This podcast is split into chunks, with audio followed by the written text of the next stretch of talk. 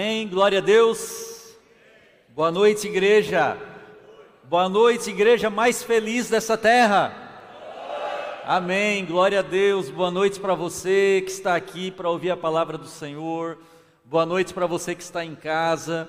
Pedimos perdão aí pelo atraso na transmissão. A gente teve um problema com a energia aqui. É, não é um problema, ela faltou, na verdade, né? É, mas já estamos de volta. Esperamos que não acabe a energia, senão eu vou ter que gritar aqui de cima, porque nós não vamos deixar de pregar e de ouvir a voz do Senhor de jeito maneira. Uh, eu queria pedir um favor para você que está em casa, uh, que você coloque o dedo aí no compartilhar. Eu sei que tem muita gente, irmãos. A igreja não está completamente cheia hoje, porque a, a, maldita gripe ela tem pego muitos irmãos. Então tem muitos irmãos que você não está vendo aqui mas estão assistindo de casa, eu queria pedir para você que está em casa uh, compartilhar no seu Facebook, pega o link aí do YouTube, compartilha no Facebook, põe naquele grupo é, do WhatsApp da família que você tem, para que a gente possa espalhar a palavra de Deus é, para toda a cidade. Senti falta aqui do meu do meu fundinho musical, vai ter? Amém, glória a Deus. Amém. Glória a Deus. Uma salva de palmas aí para nossa equipe técnica que está atuando aí. Glória a Deus pela vida de cada um dos irmãos. Gente, quem está com, com, a Bíblia aí na mão, uh, tira a Bíblia ou acompanha aqui no Data Show, tira o seu caderno, o seu celular para você anotar o que Deus vai falar essa noite. Deixa a Bíblia aberta em Hebreus 5, 12, 14. Hoje nós vamos falar de um tema muito sério. Semana passada nós falamos de salvação. Quem estava aqui semana passada? Nós falamos de salvação, misericórdia, graça, a mensagem sobre os dois ladrões na cruz e hoje a gente vai falar, é como se fosse meio que uma continuação. Uma vez que eu sou salvo, quantos salvos nós temos aqui? Amém. O que, que eu faço agora nessa terra? Como que eu tenho que evoluir na minha fé? Eu, nós vamos tratar disso nessa noite, é muito importante. Então, deixe Hebreus 5, 12 e 14. Antes de a gente ler, eu quero dar um pouquinho de contexto aqui. Perceba o seguinte: os primeiros cristãos foram judeus. É a própria, o próprio povo de Israel. Algumas pessoas começaram a receber o evangelho e se tornavam os neófitos, né, os primeiros cristãos, os iniciantes, mas eles ainda eram judeus. E no primeiro século da era cristã, houve então uma perseguição aos judeus, a quem se convertia ao cristianismo. E aí muitos judeus começaram então a se arrepender de ter se tornado cristãos por causa da perseguição, da dificuldade, então eles começavam a voltar ao judaísmo. E Paulo vai pregar numa igreja.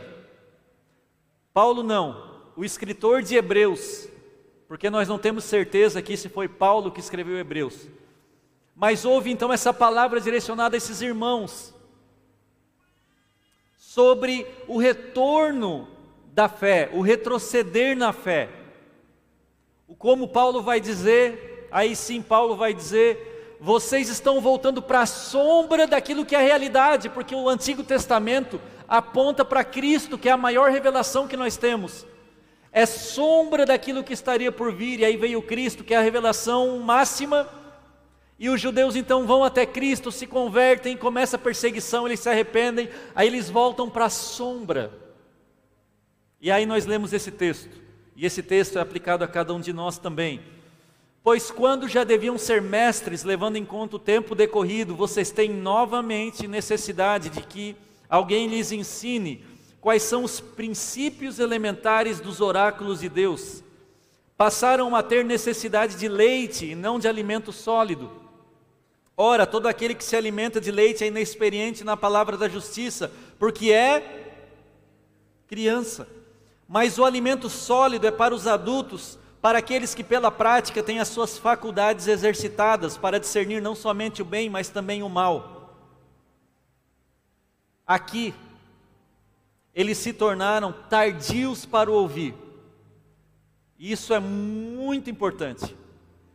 porque é um povo que os mestres tinham que pregar e repregar e repregar e repregar, porque eles eram lentos para ouvir. Ou seja, é como se o beabá do evangelho tivesse que ficar sendo ensinado toda vez, toda vez, toda vez, repetidas vezes, e isso não entrava no ouvido deles.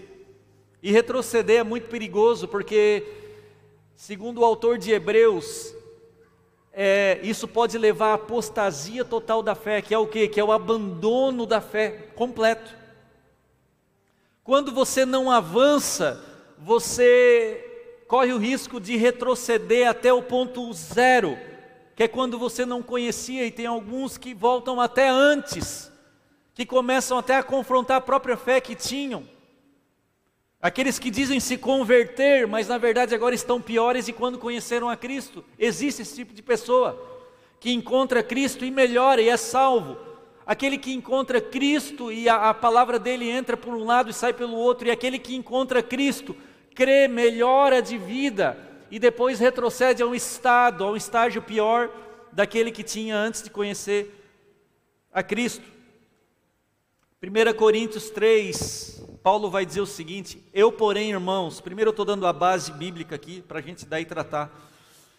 Eu, porém, irmãos, não pude falar a vocês como a pessoas espirituais, e sim a pessoas carnais, como a crianças em Cristo, e eu lhes dei leite para beber. Eu não pude alimentá-los com comida sólida, porque vocês ainda não podiam suportar. Nem ainda agora podem, porque vocês ainda são carnais.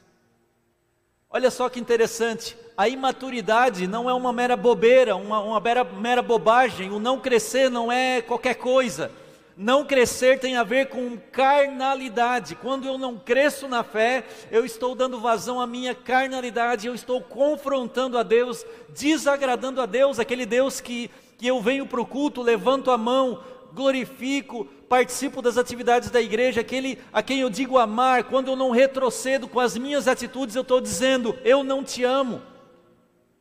Quando eu não cresço, eu estou dizendo, eu não quero obedecer a tua voz, eu não amo os teus mandamentos.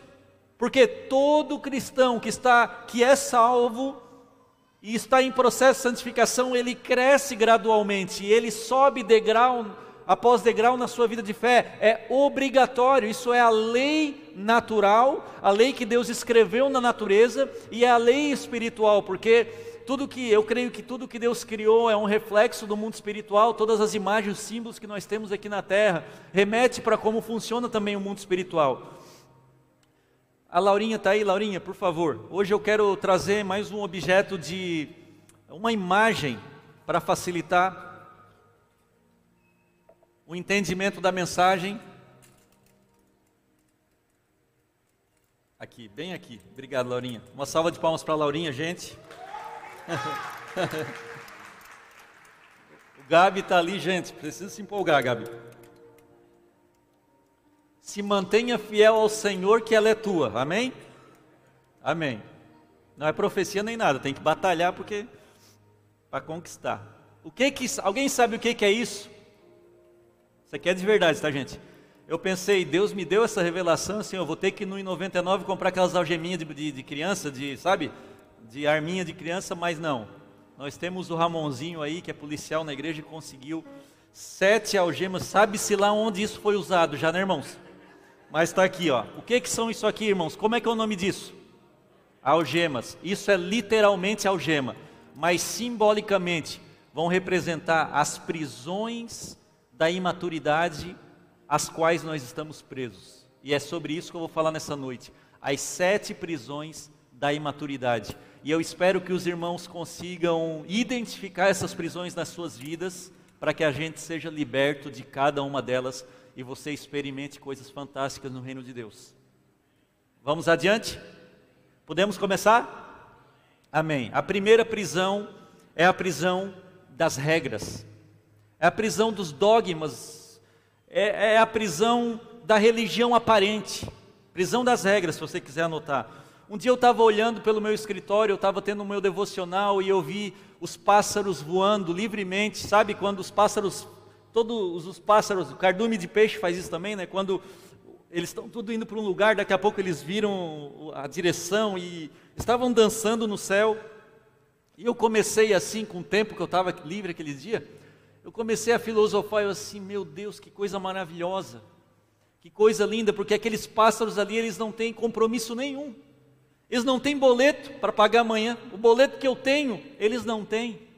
Eles são livres, eles podem ficar a tarde toda aí, ó, desfrutando, voando por cima da cidade, brincando, que quando eles descerem em algum lugar eles vão encontrar alimento. Deus está os sustentando. Eles não precisam trabalhar, eles não foram acometidos dessa maldição que nós somos em Gênesis, do suor do teu rosto tu vai ter que te sustentar. Não. E aí eu pensei o seguinte, irmãos, a revelação que Deus me deu, nós fomos criados assim para ser livres. Nós somos criados para, para ser livres como pássaros, não livres do trabalho. Claro que livres do trabalho, mas eu digo livres espiritualmente também. E o Evangelho vem para nos tirar das prisões, dos rituais, da religião meramente externa e nos dá liberdade em Cristo.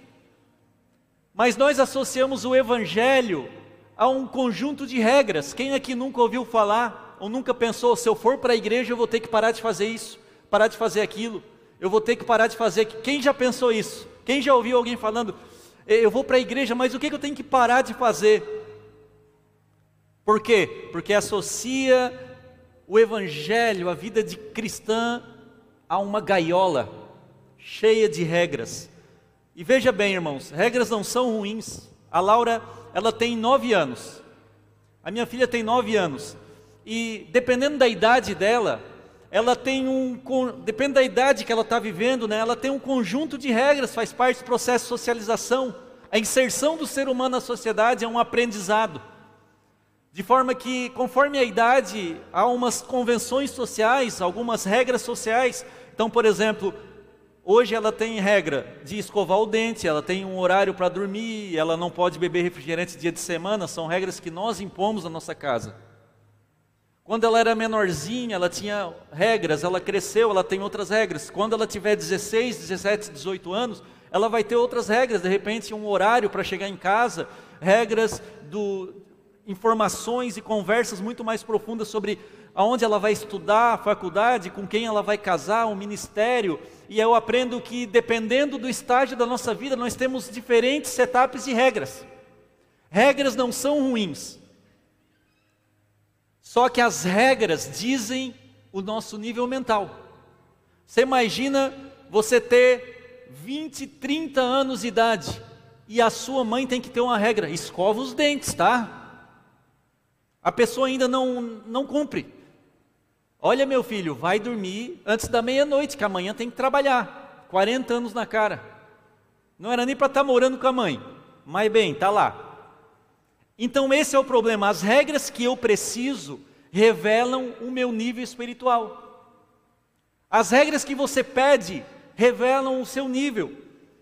Então, um neófito, que é um iniciante na fé, ele precisa de regra, irmãos. Ele precisa, porque é a fase infantil dele. Irmão, não faz isso, não convém. Isso é pecado? Não, não é pecado, mas pode não ser bom para você. Não frequente esse lugar. Leia esse livro. Se você for começar a ler a Bíblia, comece por esse livro. Um, um iniciante na fé precisa desse tipo de condução. E você está aqui como irmão mais velho para ajudar. O problema é quando a pessoa não evolui e ela continua pedindo as mesmas regras, porque vai chegar um momento da maturação na fase cristã que ela precisa ser livre das regras. Eu não preciso que o pastor Rob me dê regras. Tu tem que fazer isso, tu tem que fazer aquilo, tem que orar uma hora por dia. Eu não preciso, porque eu cheguei a uma fase de maturação na minha vida, que todos têm que chegar. Esse processo é o mesmo. Nós, mas nós queremos viver em gaiolas, querendo terceirizar nossas decisões para algum guru espiritual que a gente considera mais santo que a gente. Mas Deus quer te libertar dessas gaiolas e dizer: você pode ter uma vida e uma liberdade em Cristo, baseada na sua maturidade. Os, os judeus queriam voltar ao judaísmo, sabe o que, que eles queriam voltar? As práticas. Eles queriam voltar às práticas da religião que Jesus veio para os libertar, porque agora nós entramos num período chamado período da graça não precisa mais matar animal, ritual, e eles queriam voltar para isso, porque parece que aquilo que a gente vê e que a gente faz como um ritual é mais palpável do que seguir a Cristo. Muitos queriam ver Jesus para falar com Jesus, porque não acreditam que o Espírito Santo está naquele quarto que você está com o joelho dobrado te ouvindo. Quanto mais imaturo eu sou, mais regras eu preciso. Então você pode medir o nível espiritual de alguém pelas regras que a pessoa precisa. Se ela enxerga Deus como um conjunto de não podes, como um velhinho que está sentado no trono dizendo você não pode isso, não pode aquilo, não pode isso, não pode aquilo, e não como um Deus maravilhoso que está dizendo não, olha só, você pode isso, você pode aquilo, olha só as coisas que você pode viver e você está olhando para essas porcarias terrenais.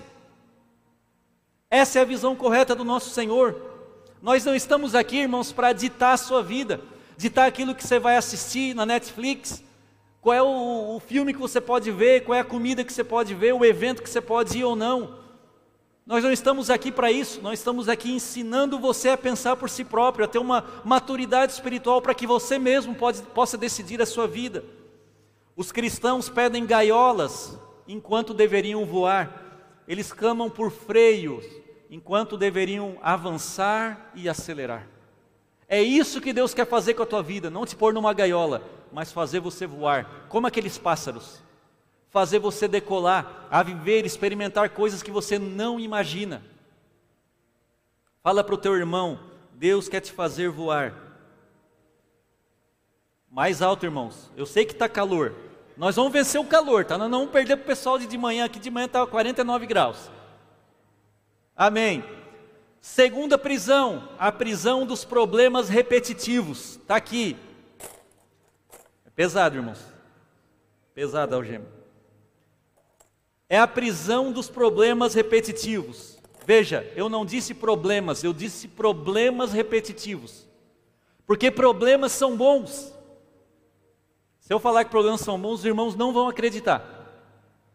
Mas você só está no estágio que está porque você enfrentou certos problemas. Ou seja, problemas fazem parte do crescimento. É através dos problemas que nós avançamos para fases, estágios superiores. O problema real, de fato, são os problemas repetitivos. É como erva daninha, sabe a grama? Quem aqui já enfrentou um tal de inso na grama, sabe inso? Que nada mais é do que uma planta. É uma erva daninha que ele acaba com a grama. Eu não sou especialista em isso. Eu não parei para estudar sobre isso, irmãos. Eu tive misericórdia de mim mesmo, porque assim, não, eu não vou estudar o inso. Eu sei mais ou menos o que, que ele faz ele é um problema que você vai lá, arranca. Você vai pagar alguém especialista para jogar remédio, para fazer alguma coisa. Daqui uns seis meses está ali de novo, isso. E você fica, meu Deus. Eu dei exemplo hoje de manhã que é a mesma coisa com formiga, com barata, cupim. Tudo coisa abençoada, né? Quando chega na tua casa é para te abençoar, é ou não é? São os problemas repetitivos. A Amanda lá em casa, o nosso problema é, é formiga, né? Chega a formiga lá, a gente mata, mata, mata. Parece que mata mil, chega mais mil se multiplica. E a erva daninha assim, ela vem crescendo e te incomoda, você vai e corta, ela vem e cresce de novo, ela vem e cresce de novo. E tem gente que vive assim com certos problemas e pecados. Eu posso entender você ter um deslize. Eu posso entender você cometer uma traição à sua esposa no início da fé. Meu Deus, é minha fraqueza, caí. Foi um acidente de percurso. Eu posso entender um, um ex-drogado que vem para a igreja e de repente cai uma vez, cai duas vezes. É muito difícil se libertar de um vício. Alguém que chama palavrão, que o dia inteiro fica excomungando, que fica chamando palavrão. Alguém que, tem, que não tem controle das emoções e de vez em quando escapa. Alguém que é muito fofoqueiro, de vez em quando escapa uma fofoca. Eu posso entender, porque todos aqui já fizemos coisas das quais nós não nos orgulhamos. Se fosse pegar alguém aqui aleatoriamente e Deus fizesse o seguinte: nós vamos passar um filme da tua vida aqui num telão aqui atrás. Mais do que isso, nós vamos passar os teus pensamentos. Quem aqui passaria vergonha? Duas pessoas passariam vergonha. O resto tem mentalidade de anjo. Irmãos, Todos nós passaríamos vergonha porque nós não somos perfeitos, nós falhamos, mas o que nós não podemos aceitar é a recorrência, é pecar e errar no mesmo erro, no mesmo erro, no mesmo erro. A gente está preso numa prisão e fica preso naquilo e não consegue avançar, porque não abandona esse estágio. E a gente cria pecados e erros como se fosse um cachorrinho, um animal de estimação que a gente parece que gosta. O Alexander Bruce, que é um autor fantástico, fenomenal, de 200 anos atrás, ele escreveu isso aqui há cento e tantos anos atrás. Estou disposto a lhe amar, eu postei no meu stories essa semana, mas eu não posso e não ouso manter uma relação amigável com seus pecados.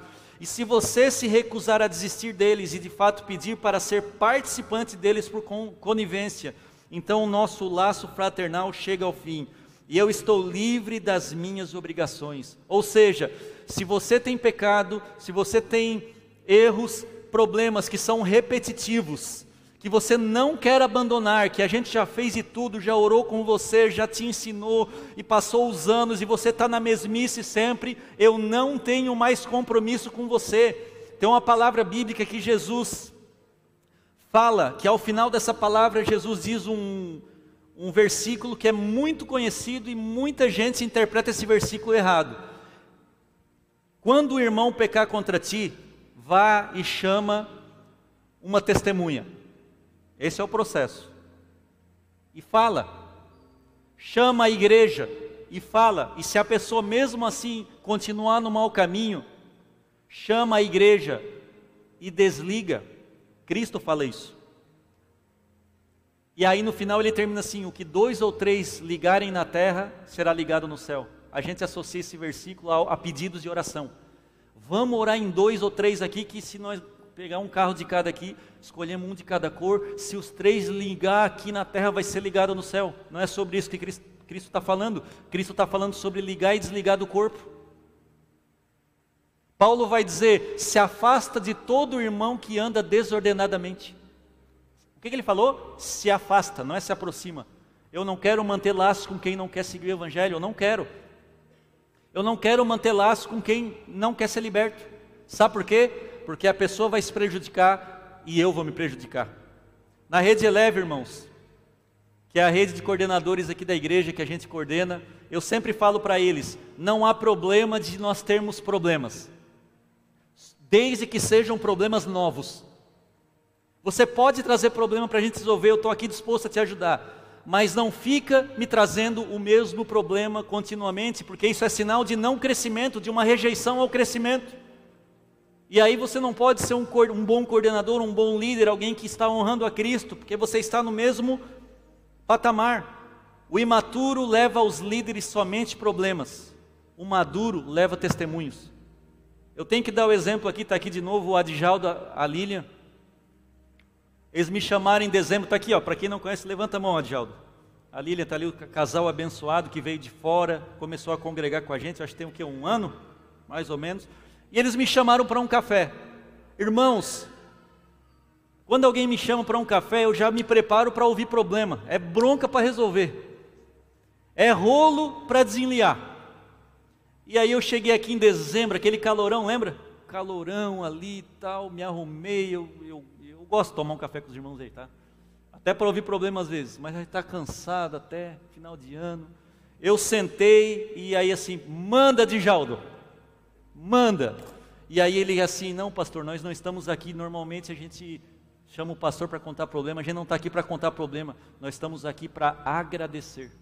Nós estamos aqui para contar o nosso testemunho. E deram uma cesta de presente e tudo mais. Irmãos, o meu corpo ficou ali, mas a minha alma caiu para trás. Porque eu nunca vi isso acontecer.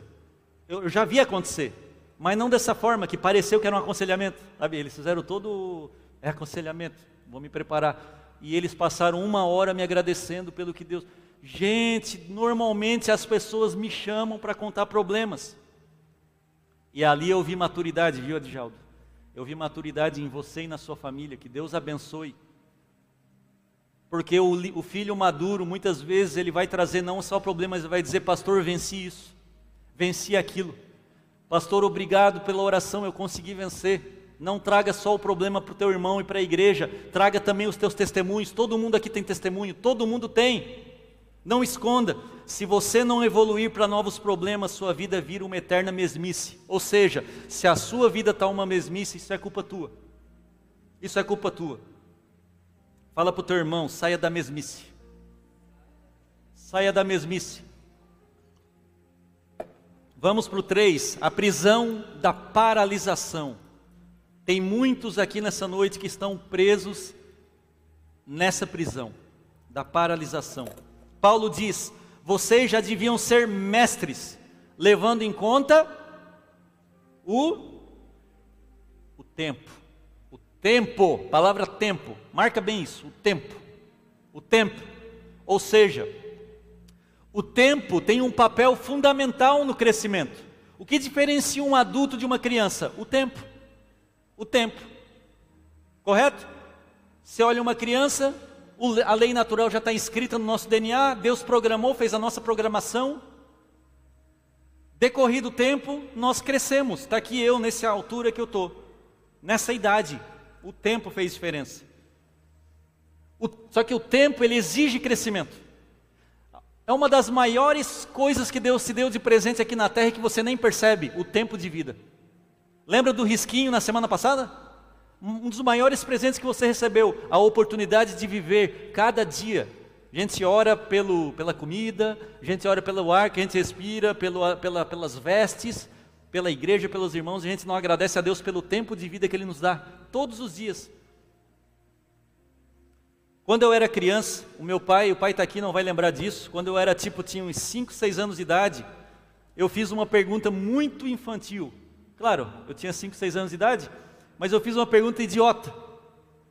Eu perguntei para o pai, nós estávamos indo para o rincão, né, no carro, e eu fiz a seguinte pergunta: Pai, porque aquilo eu fiquei matutando aquilo ali o mês inteiro, irmãos. Vocês não têm noção que era uma dúvida que eu tinha, existencial. Eu falei, pai, como que eles pintaram o mundo? Com as cores. Eu ficava impactado com as cores. Porque assim, ó, a árvore, o céu, o mar, os animais, alguém pintou. Por que, que eu tive esse insight muito inteligente? Porque eu tinha visto um filme do Charlie Chaplin, em preto e branco. E alguém falou, o próprio filme, que é, era um filme de 1920, alguma coisa tal. E na minha cabeça, as cores também tinham sido inventadas. Ou seja, antigamente era tudo preto e branco. E no meio, assim, no decorrer do tempo, alguém deve ter inventado as cores e alguém deve ter dado, se dado ao trabalho de pintar o mundo. Eu até perguntei para o pai, ele não lembra disso. Duvido se ele lembra, porque faz muito tempo. Assim, o pai lembra dessa época que era tudo preto e branco? O pai lembra como é que era? E quando que foi pintado isso? Alguém já fez pergunta idiota aqui? Amém? Desse nível? Desse nível? Bom, ia falar de outra, mas vamos deixar. Não temos tempo. Gente, o problema não é uma criança fazer pergunta de criança. E não é um adulto fazer pergunta de adulto. É um adulto fazer pergunta de criança. Esse é o problema. Isso não é o esperado. Eu aprendi que as perguntas que a gente faz revelam a nossa idade mental. As perguntas que a gente faz revelam a nossa idade espiritual, a nossa maturidade. Então a pessoa diz: Pastor, pode beber? Se pode, quantos mililitros? Pastor, pode pintar a parede de preto? Ou de cor escura? E se pode, até qual tonalidade? Pastor, pode fazer tatuagem, pastor? E se for uma cruzinha? E se for Jesus eu te amo, daí pode?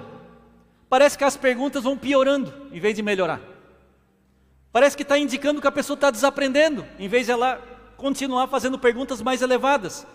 Porque as perguntas revelam a nossa idade e o crescimento que a gente está tendo, ou a diminuição, ou o retrocesso. Não tenha vergonha, irmãos, de perguntar o básico. Se você está começando na fé, não tenha vergonha disso. Os apóstolos chegaram a Cristo com as perguntas mais básicas e Cristo respondeu com amor. Cristo dava uma cacetada, uma paulada quando eram os mestres da lei querendo perguntar, daí eles levavam, levavam uma paulada, porque pelo tempo deles de religião, eles já deveriam saber aquelas coisas. Nicodemos foi um desses casos. Pô, Nicodemos, na tua idade, no teu ramo de atividade, você é um mestre, você não sabe, não entendeu o que eu quis falar? Então tem coisas que no início você vai perguntar, mas no decorrer da fé não pode passar 5, 10, 15, 20 anos e você fazendo a mesma pergunta, você tem que evoluir. Tem pessoas, pastor Edinho está de prova aqui que já aconselhou muito mais do que eu, que às vezes tu tem que orar pela pessoa que você está aconselhando e entregar uma chupeta no final. Vai para casa, Fica uma semana com isso aqui. Porque a pessoa é um adulto, todo mundo se movimentou, toda a igreja está crescendo e a pessoa quer ser uma eterna criança. É verdade ou não é, pastor? Quantas chupetas? Milhares, né? Milhares de chupetas. Até hoje, até hoje.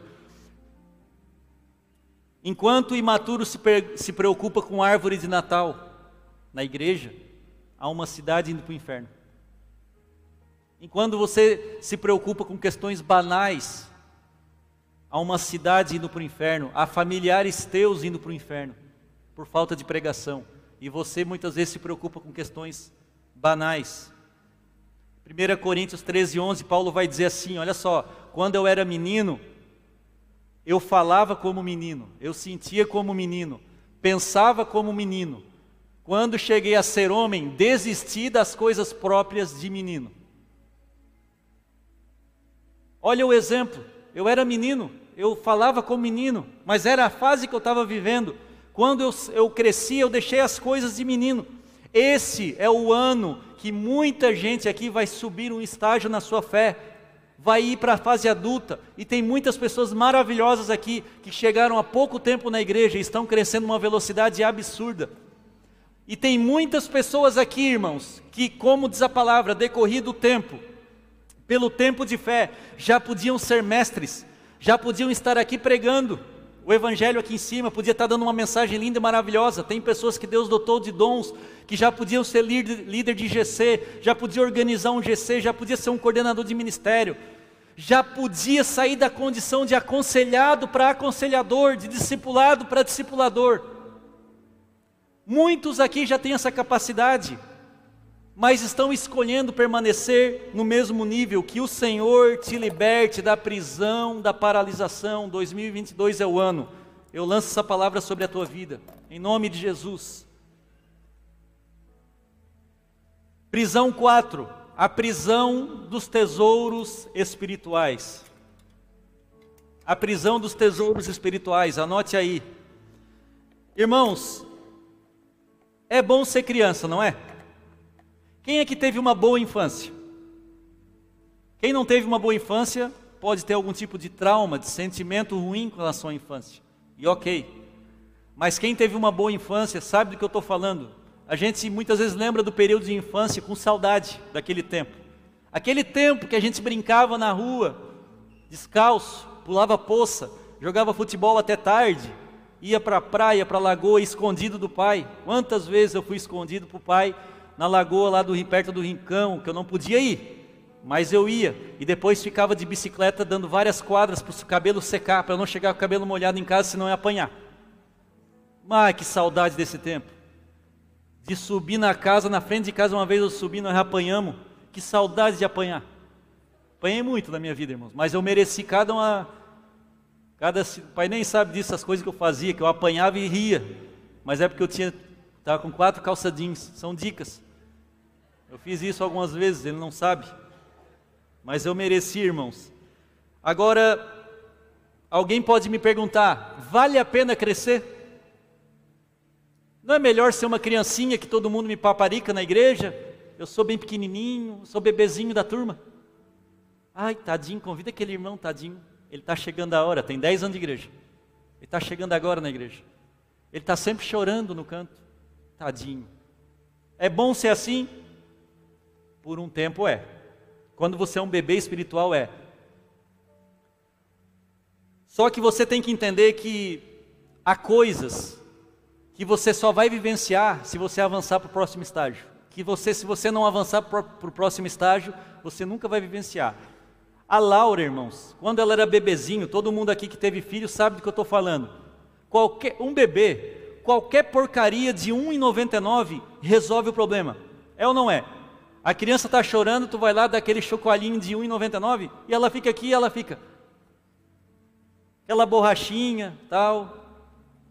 Aí a, a, criança vai querendo, vai crescendo, no caso da Laura aí, aí já quer uma boneca, quer brincar de boneca.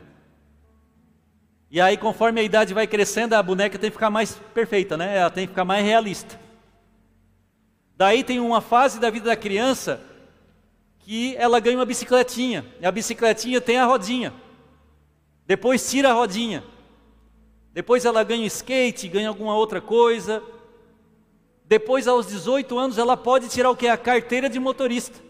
Que com 9 ela não pode tirar. Isso nos ensina uma lei do crescimento, um princípio do crescimento, que é o que? Nós só poderemos experimentar certas bênçãos se a gente avançar na idade, se a gente crescer e evoluir. Tem bênçãos de Deus te esperando não é que você está esperando, as bênçãos estão esperando você crescer, você ir para o próximo nível. Há bênçãos que você só vai viver se crescer. Isso inclui experiências fantásticas com o Espírito Santo, aquelas que a gente só ouve falar. Uma vez eu ouvi do pastor, o pastor da MCM lá, pastor José Rodrigues, que ele viu Jesus. Ele viu, ele contou. Lembra dessa cena? Sabe o que, que ele fez, irmãos? Olha a loucura. Ele viu Jesus literalmente entrar dentro do quarto dele, atravessar a parede e falar com ele. Ele teve essa experiência. E é um homem de Deus, ele não ia mentir. É uma experiência que eu creio que aconteceu. Ele falou o seguinte: ele tinha tanta vontade de ter uma experiência com Jesus, que ele falou o seguinte: Senhor, eu vou dobrar o meu joelho e eu vou jejuar até que eu possa ver o Senhor. Eu não vou sair do meu quarto se eu não ver o Senhor. Ele fez esse, esse propósito. Que ele, inclusive, poderia ter morrido, porque se Jesus não aparece. Ele falou que ele ficou seis horas de joelho, sem comer e orando. Seis horas. Quando deu seis horas, ele teve essa experiência. Ele viu Jesus atravessar a parede e falar com ele. Na verdade, Jesus não falou nada para ele. Jesus entra no quarto, ele estava orando, ele sentiu, ele viu, Jesus vem, põe a mão sobre ele e desaparece. Foi essa a experiência. Ah, eu queria ter uma experiência dessa, irmãos. E você? E você? Mas nós não temos coragem de fazer isso que ele fez. Nós não temos essa coragem. Ou seja, há bênçãos que só são reservadas para quem quer crescer, quem cresce. E às vezes nós temos que nos é, contentar com a experiência de outros irmãos que são maiores do que a gente. Que já aumenta a nossa fé, a gente já se alegra, mas eu também queria. Eu sou meio esganado, eu também queria um pouquinho disso. Há bênçãos que você só vai viver se crescer. Existem bênçãos que são como aquela mensagem nas caixas de remédio, sabe? Mantenha fora do alcance das crianças. Há coisas que Deus tem reservado para você mas se você continuar sendo infantil, você nunca recebe. Você nunca recebe. Pastor Rodrigo Silva, que é um pastor adventista, antropólogo, eu acho que não é antropólogo, ele é arqueólogo, exatamente isso. Ele contou uma história uma vez que ele estava numa igreja nos Estados Unidos e a, e a, irmã contou uma história. Uma irmãzinha comprou um bilhete de loteria, loteria americana. Tem aquele de bilhetinho, aquela de raspar, sabe? Você ganha o prêmio e ela de bom coração deu, eu vou dar para dois irmãos da igreja lá que estavam em necessidade e deu o bilhete. Claro, irmãos, que quando você dá um bilhete de oferta para alguém, com certeza você imagina que o bilhete não está premiado. que se tivesse, mas ela deu, o bilhete estava premiado, um milhão de dólares. Na igreja adventista lá nos Estados Unidos, brasileira. Os dois amigos repartiram 500 mil dólares de cada. A primeira coisa que um deles fez foi até o, o emprego que ele trabalhava, pediu demissão e xingou o patrão. Acho que estava até aqui com o patrão e xingou.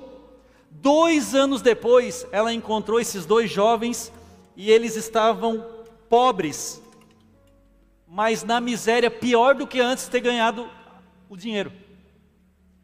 E um deles não podia voltar para o trabalho, que era a única coisa que ele sabia fazer, ele não ganhou um emprego, porque ele tinha xingado o patrão.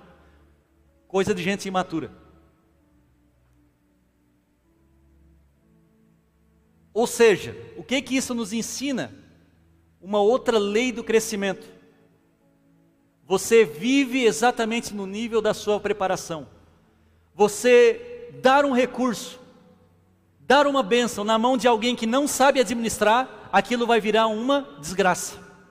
Você dá dinheiro demais para uma pessoa que nunca administrou, colocar uma empresa grande na mão de uma pessoa que nunca administrou nada, vai ser uma desgraça, não vai ser uma bênção. Os bons recursos se transformam em desgraça nas mãos do imaturo. Deus não permite que ele cresça muito, senão ele vai cair. Se você for colocado no nível para o qual não está preparado, vai enfrentar sérios problemas, vai ter que retroceder ou vai cair. Tem gente que não está preparado para Deus prosperar, tem gente que não está preparado para Deus crescer, tem gente que não está preparado aqui para Deus colocar uma empresa para administrar, tem gente que não está preparado para ter o palco, para falar para as multidões, porque o peito infla, a pessoa se começa a colocar, se começa a se colocar no lugar de Deus, e Deus vai dizer o seguinte: tu não está no nível que você está preparado, então você vai ter que retroceder, e a queda muitas vezes ela é dura, a queda é forte de quem sobe, infla e depois estoura. Você já parou para analisar que você está vivendo no exato nível da sua preparação? Você está experimentando as bênçãos exatas que você deve experimentar, mas não está vivendo as bênçãos que você poderia vivenciar porque você não se preparou? Enquanto você ora pedindo bênção, os céus estão gritando: te prepara, e você vai viver essas bênçãos. Te prepara, te prepara. Eu não acredito no evangelho da prosperidade, assim como não acredito no evangelho da miséria. Deus quer te abençoar, Deus quer te colocar em lugares de influência, Deus tem missões específicas para muitas pessoas aqui dentro. Mas isso só vai acontecer se houver preparação para que o recurso, o bom recurso, não vire desgraça nas suas mãos e você acabe envergonhando o Evangelho. Você ora por bênção e Deus manda, se prepare. Fala para o seu irmão, se prepare, se prepare, se prepare. Vamos para a quinta, a prisão da cegueira. Essa prisão aqui Há muitos que estão presos nela, cegueira, da visão do bem e do mal, de não saber discernir as coisas e comer qualquer alimento. E eu digo alimento espiritual, é claro, todo mundo aqui que tem uma criança pequena sabe da dificuldade que a criança tem de saber o que é bom, o que é ruim na alimentação. Se você pega, por exemplo, uma criança que está engatinhando, e ela está com uma bala na boca e ela deixa cair a bala, ela pega a bala do chão e ela põe na boca. Ela não sabe os perigos disso, ela não quer saber a sujeira, ela não sabe diferenciar um chão limpo de um chão, sujo. Eu contei o testemunho aqui quando era é, criança que a gente ia jogar futebol e eu voltava para casa à noite com o pé, o pé era preto de pó, era preto.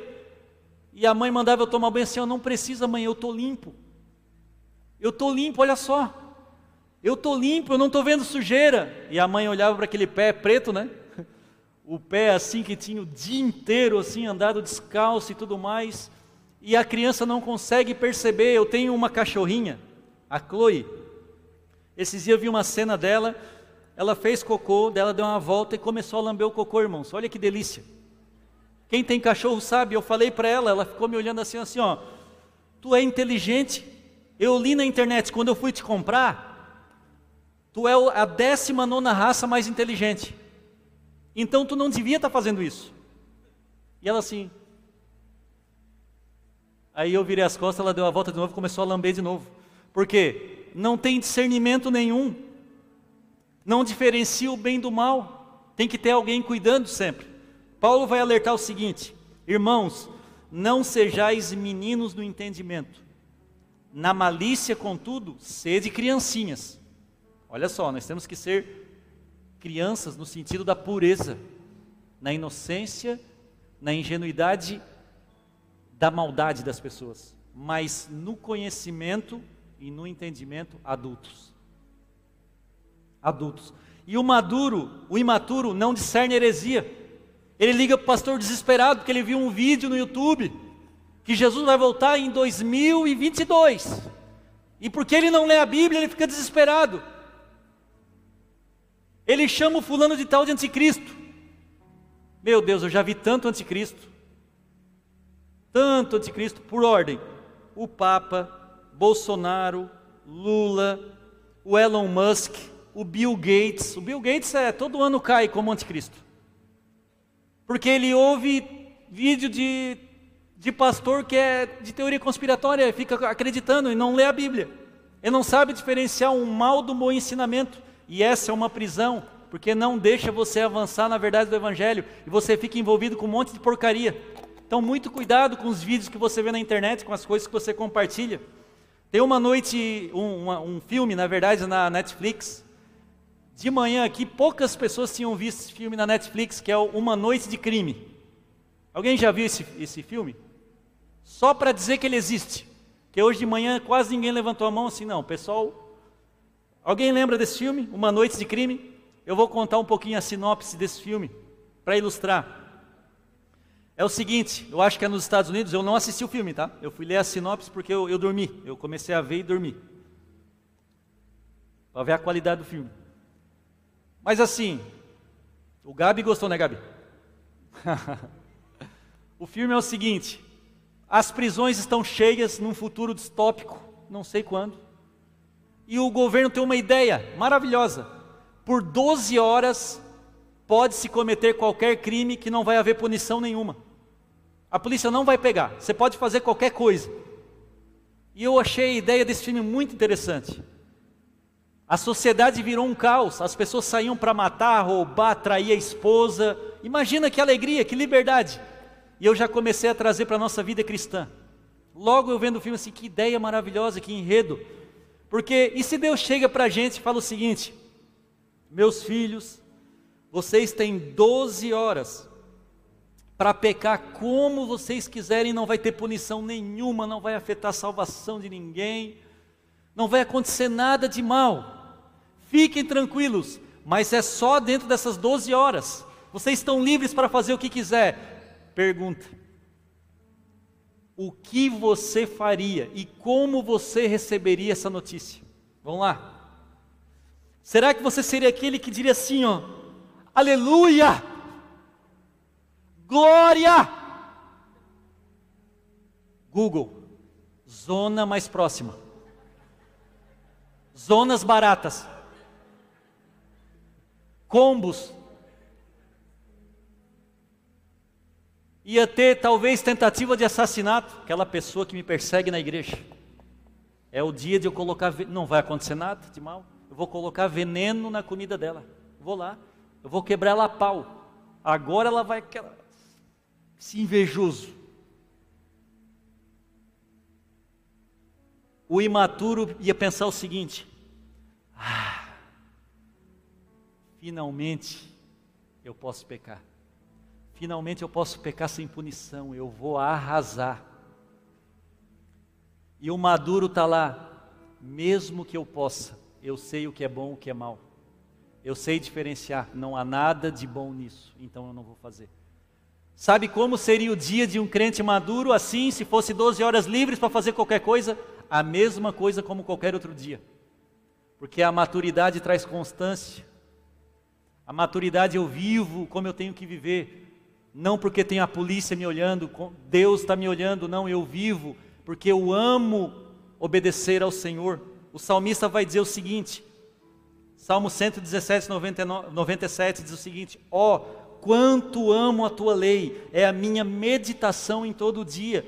Quanto amo, não é quanto eu obedeço, olha o detalhe, é como eu amo a tua lei. E a lei não é a lei, não é os mandamentos de hoje que nós temos. A lei que ele está se referindo é os 613 mandamentos da lei mosaica.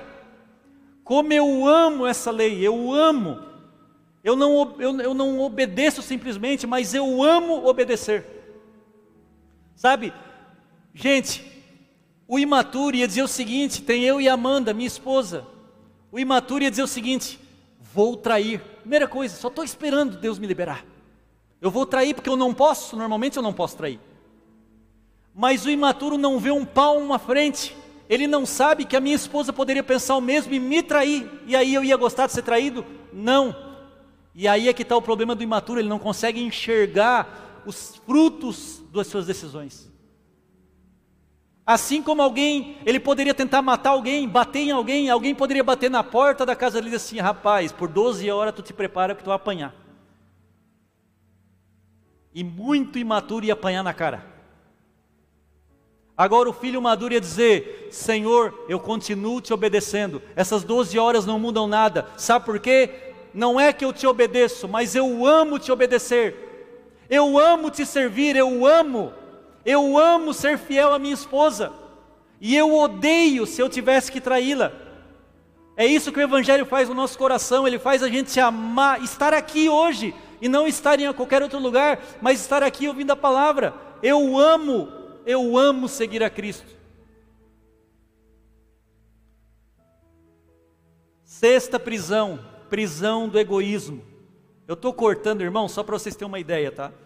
Deus me deu mais ou menos umas 15 prisões. Só que eu deixei o restante, eu vou falar só de sete, para a próxima oportunidade, amém? Então vamos lá. Prisão do egoísmo. Estamos na penúltima prisão.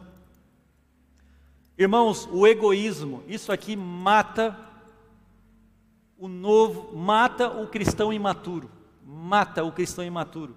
O egoísmo, ele é uma característica, psicologia vai falar disso. O egoísmo é uma característica infantil. Quem aqui tem filho pequeno ou já teve filho pequeno sabe que a criança ela é egoísta, ela é egocêntrica. Que a generosidade é uma característica que vem com a maturidade. Como? Como que os anjinhos da igreja aqui são egoístas? Não são, eu nunca percebi isso. Deixa eu fazer uma pergunta para quem aqui é pai. Quando o teu filho era pequenininho, era bebezinho, e três da manhã, que é o horário mundial dos bebês acordar para chorar, padrão da humanidade. Quando o bebê levantava, gritava e pedia por comida ou para ser trocado, ele estava se preocupando que você tinha que trabalhar no outro dia? Ele estava se preocupando com o teu conforto, com o teu sono? Não, o pai está sonhando agora, eu vou deixar para chorar às sete e meia da manhã, que é quando ele acorda. O bebê pensa isso? Não, o bebê só quer saber de ter os seus desejos atendidos, ele não quer saber. A criança não quer saber como você está, ela quer saber de ter os seus desejos atendidos. E aí, para dar uma base técnica, a psicóloga Paula Borowski, uma especialista, diz assim: a possessividade é uma etapa típica do desenvolvimento infantil. O egocentrismo é normal, a literatura em psicologia, psicologia descreve a criança primeiro como egocêntrica, com sentimentos de autossuficiência. O fato é que a generosidade é compreendida como aspecto da maturidade, não sendo muito típica em criança. E assim é o imaturo, totalmente egoísta e egocêntrico. O imaturo, a gente conhece muitos imaturos na nossa vida muitos egoístas, pessoas que a gente ajudou, pessoas que a gente plantou sementes boas e elas retornaram em sementes ruins, pessoas que nunca voltam, nunca voltam para agradecer, para honrar, nunca voltam para retornar aquilo que receberam. O imaturo não desenvolve a generosidade. No fim do ano, nós nos alegramos muito, recebemos muitas cestas, sabe aquelas cestas de é, de presente e tal, é, de panetone e tal, e pessoas agradecendo, e muitas pessoas faziam a pergunta, pastor, como vocês estão? Isso é muito maravilhoso ouvir, porque normalmente nós ouvimos, pastor, me ajuda, eu tenho um problema para resolver. Eu tenho um problema para resolver. Antes de eu entrar no palco aqui, eu abri o meu Instagram, tinha três pedidos de ajuda de pessoas que não são nem daqui da nossa igreja. Pastor, me ajuda, eu estou com esse problema. Me ajuda, me ajuda, me ajuda, me ajuda, me ajuda. A gente não está acostumado a ouvir, pastor, como vocês estão, e tem irmãos aqui também não, porque o egoísta, ele só pensa em si. O egoísta é aquele que está com a unha quebrada e reclama do pastor não visitá-lo, mas o pastor está com a perna quebrada. Ele não quer saber da perna quebrada do pastor, ele quer saber da unha quebrada dele. E o filho maduro é aquele que, e eu vejo um monte de filho maduro aqui nesse sentido na igreja, elas chegam, elas estão cheias de problemas, e eu sei que elas estão passando problemas, e elas chegam para a gente ou para alguém e falam assim: Como você está? Como que está a família? Ela está preocupada com você e não com ela. Eu vejo muita gente assim, que, que já subiu ao nível de estar acima dos próprios problemas e se interessar com o problema das outras pessoas, de mandar mensagem do WhatsApp a semana inteira perguntando como as pessoas estão. O filho imaturo é aquele que vai embora primeiro, é aquele, aquele que pode até fazer o que deve ser feito, mas na primeira oportunidade ele acha que ele terminou aquilo que era dele, ele vaza. E o filho maduro é aquele que fica sempre por último, dizendo assim: tem mais alguma coisa para fazer? Terminou todas as tarefas? Estão percebendo a diferença? O filho imaturo é aquele que faz, muitas vezes ele passa por cima do, tra do trabalho de outra pessoa, porque ele diz o seguinte: isso não é para mim fazer, é para eu fazer, é para outra pessoa fazer. E eu tenho um pensamento comigo, irmãos. Quando você vê alguma deficiência na igreja, alguma falta, alguma coisa que você pode, naquele momento, mover e resolver, aquela missão passa a ser sua, não de alguém. Ai, tem esse problema aqui, essa bala, esse papel de bala, peraí que eu vou chamar o fulano aqui para limpar. Não, se você viu e você pode fazer, a missão também é sua. O filho maduro entende que essa igreja não é do pastor, não é do Eliandro, não é do Adavilson, essa igreja é nossa, é do corpo de Cristo e nós temos que abraçar ela para que novas pessoas sejam abraçadas aqui. A maturidade nos leva a isso. O imaturo é mestre em deixar coisas pendentes para os outros resolverem. O maduro está sempre resolvendo um problema do imaturo. O imaturo deixou um problema para trás, a pessoa vira as costas, deixou um monte de coisa para resolver. O maduro tem que ir lá e resolver. E a obra de Deus anda assim.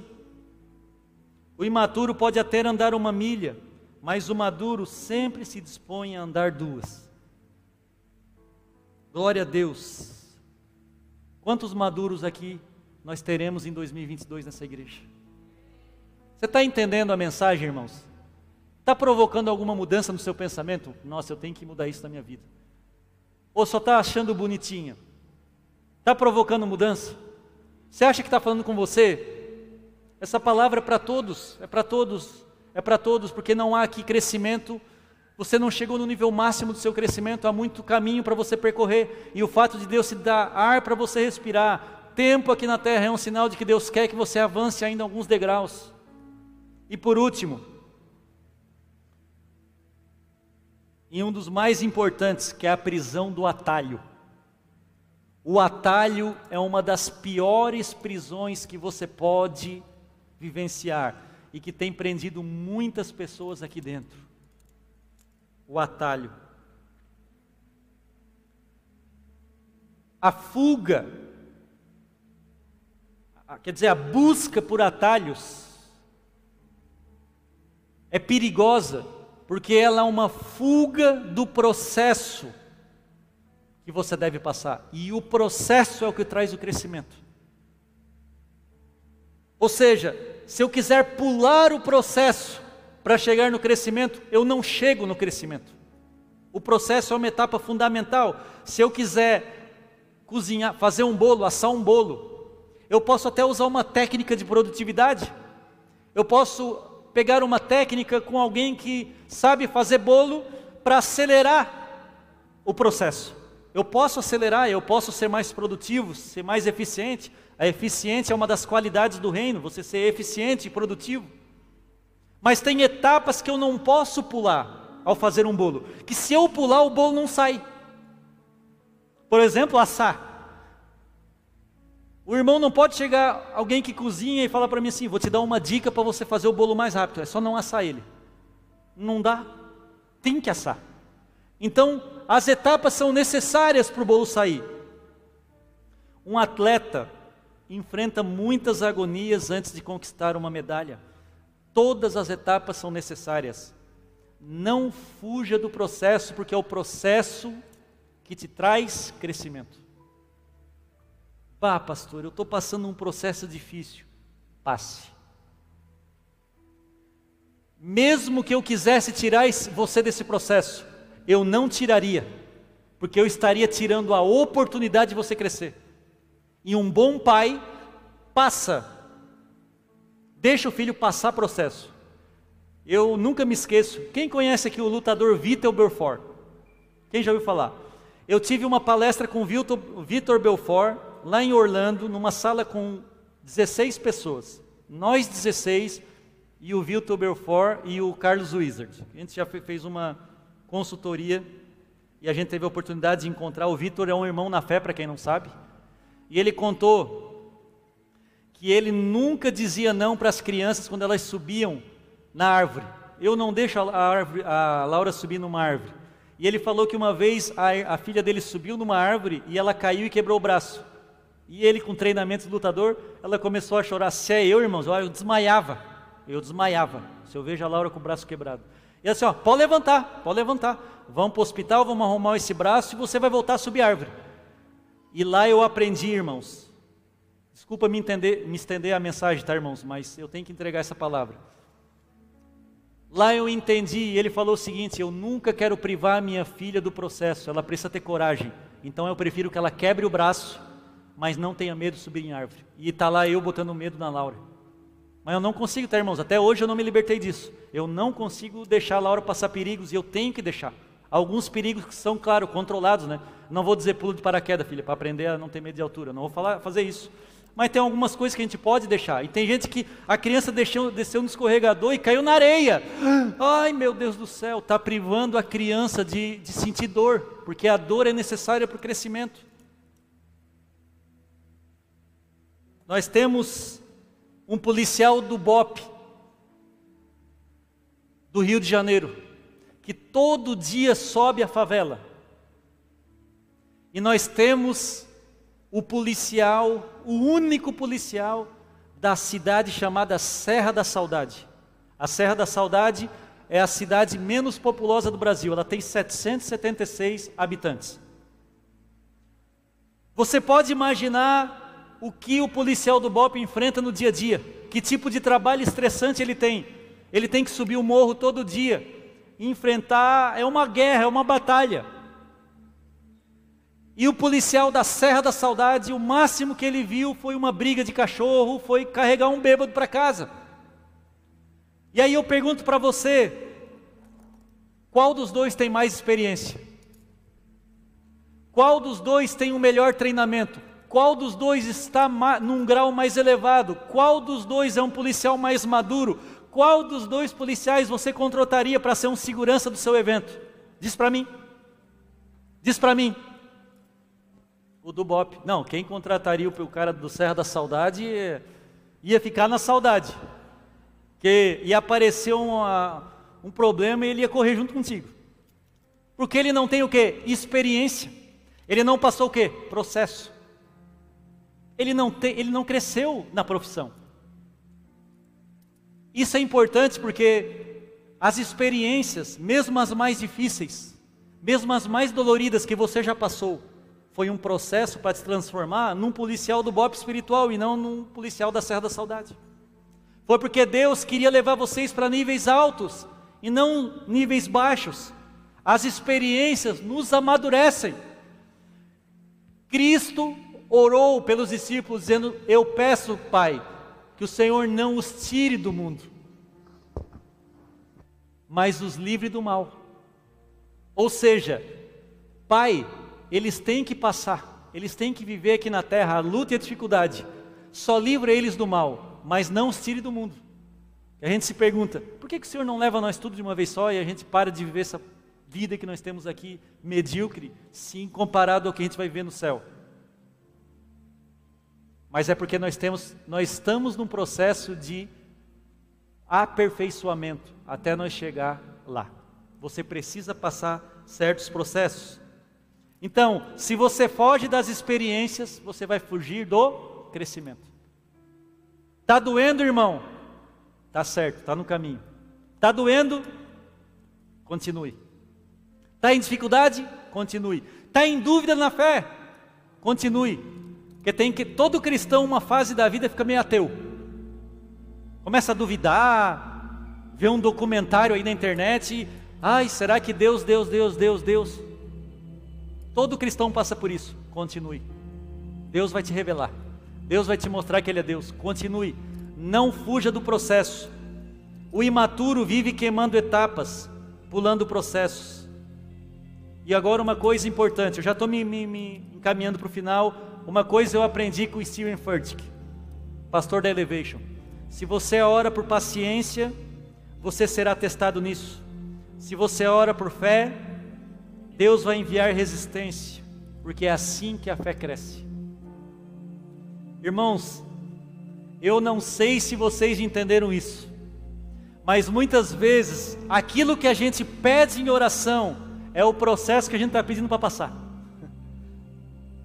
Aí tu pede por paciência e Deus te dá oportunidades para ser paciente. Ele não te dá paciência como num passe de mágica.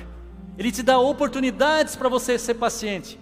Aí você está lá todo espiritual no seu quarto, no ar condicionado, fazendo devocional e dizendo o seguinte: Deus, me ensina a perdoar. E sabe o que, que Deus faz? Ele permite que alguém te fira.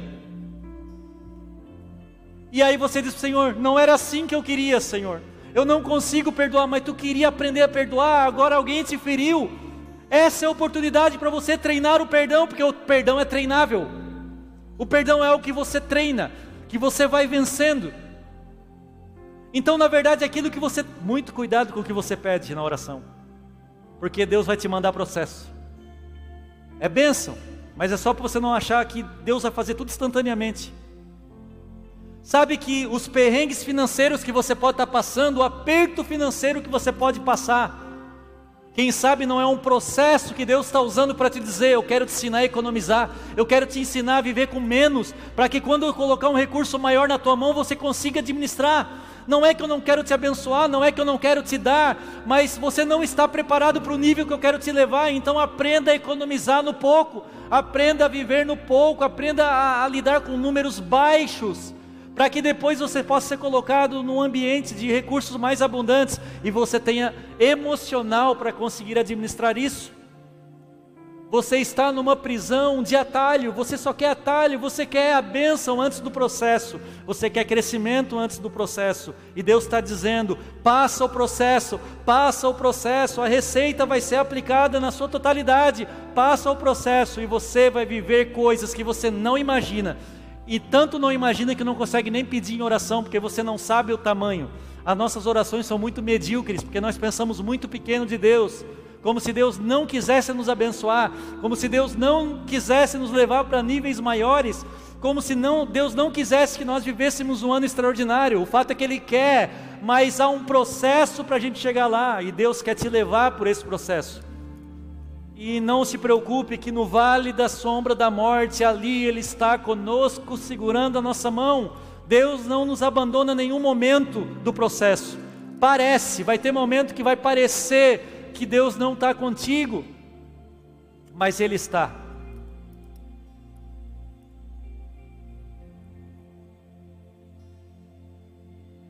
Eu concluo dizendo, respondendo a seguinte pergunta: Amon, como eu faço para me libertar dessas prisões. Eu termino em dois minutos. Quatro coisas. Primeiro, leitura bíblica e leitura de livros de homens de Deus. Eu sei que você sonha em ser um empreendedor e você tem lido muitos livros de empreendedorismo, de marketing, de motivação e ok, tudo isso ajuda, tudo isso é bom para a nossa vida terrena mas você não pode negligenciar a leitura bíblica e a leitura de livros de homens de Deus. Tem um ditado que diz: Nós somos o que nós comemos no mundo da nutrição. E espiritualmente é a mesma coisa. Nós somos aquilo que nós comemos e nos alimentamos espiritualmente. Segundo, oração e meditação. Quem aqui não está em dia com a sua oração, com o seu devocional, está indo contra o próprio crescimento. Porque é através das orações que Deus vai te dar experiências, vai te revelar coisas que são só para você, que não é para o pastor, que não é para nenhuma outra pessoa, que, que é para você. Você não pode substituir a vida na igreja, a sua oração pela vida na igreja. Você tem que ter vida na igreja e tem que ter devocional. Três, santificação, que é um abandono gradual do pecado. Não adianta você ler a Bíblia, orar e ficar amarrado aos pecados que você não entende, e procura se manter agarrado a eles. Não, você tem que gradualmente soltar desses carrapatos que você se apegou. Quatro, comunhão. Se envolva com a igreja. Aproveite a igreja maravilhosa que Deus permitiu você congregar. Aproveite os GCs que você participa. Veja as escolas, olha quantas oportunidades Deus tem dado para você crescer. Tem alguém aqui que não fez a escola essência ainda? Levanta a mão. Os que estão fazendo não precisam. Tem um, algumas pessoas. Eu convido você a fazer a escola. Tem gente que chega aqui na igreja. Ah, eu já a escola essência. Eu não quero fazer essência. Eu quero já ir para advanced. Eu já sou advanced. Irmãos, a essência é uma riqueza que você não encontra em mais nenhum outro lugar. Quem fez a essência pode confirmar? É uma bênção. Aproveite, é tudo oportunidade para o crescimento que Deus está te dando de presente, para que você se liberte de cada algema. Fazendo essas quatro coisas, você vai gradualmente se libertando de cada prisão. Simbolicamente, eu vou lançar as algemas no chão. Eu pedi autorização, tá, gente? Porque eu não sabia se quebrava ou não. Aí eu perguntei para o Ramonzinho, posso jogar as algemas no chão? Depois eu olhei, eu fiquei preocupado com, com o palco, na verdade. Que é madeira, mas de manhã eu fiz aqui, só deu uns negocinhos. Para os irmãos nunca mais esquecer, você não foi feito para ficar algemado. Você não foi criado por Deus para viver em nenhuma das prisões. Dê um grito, que Deus se liberte da prisão 1, da prisão 2, da prisão 3, da prisão 4 da prisão 5, se coloque de pé, da prisão 6, da prisão 7, dê um brado de libertação ao Senhor, dê um brado de alegria ao Senhor. Levante suas Vitorioso mãos. és, na tempestade estás,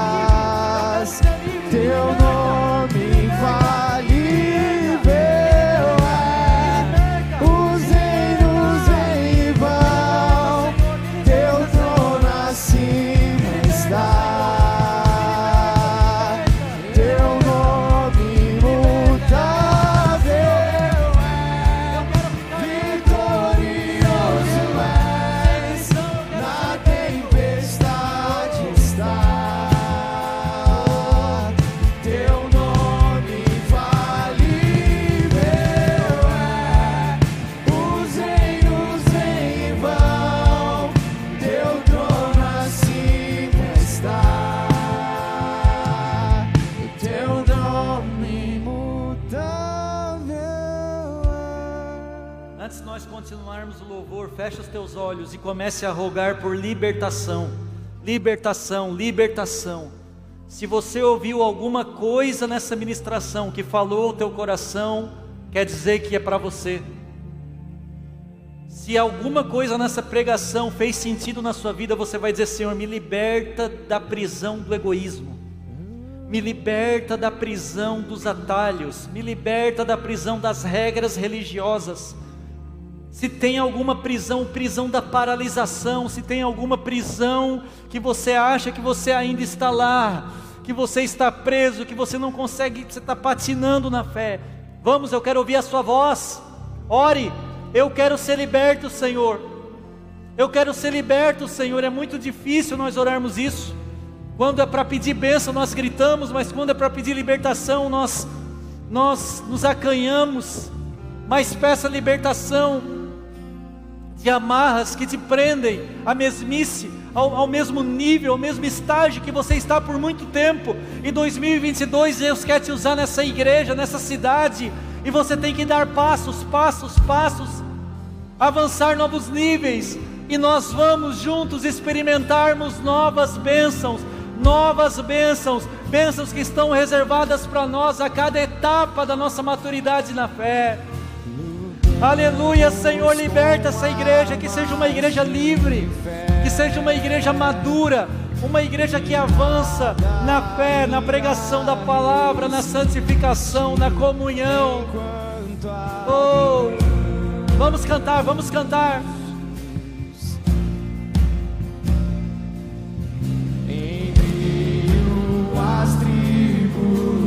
Vamos cantar, vamos cantar.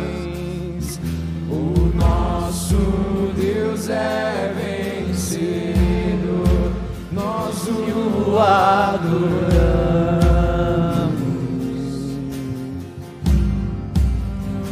Declare: Vitorioso és, na tempestade estás.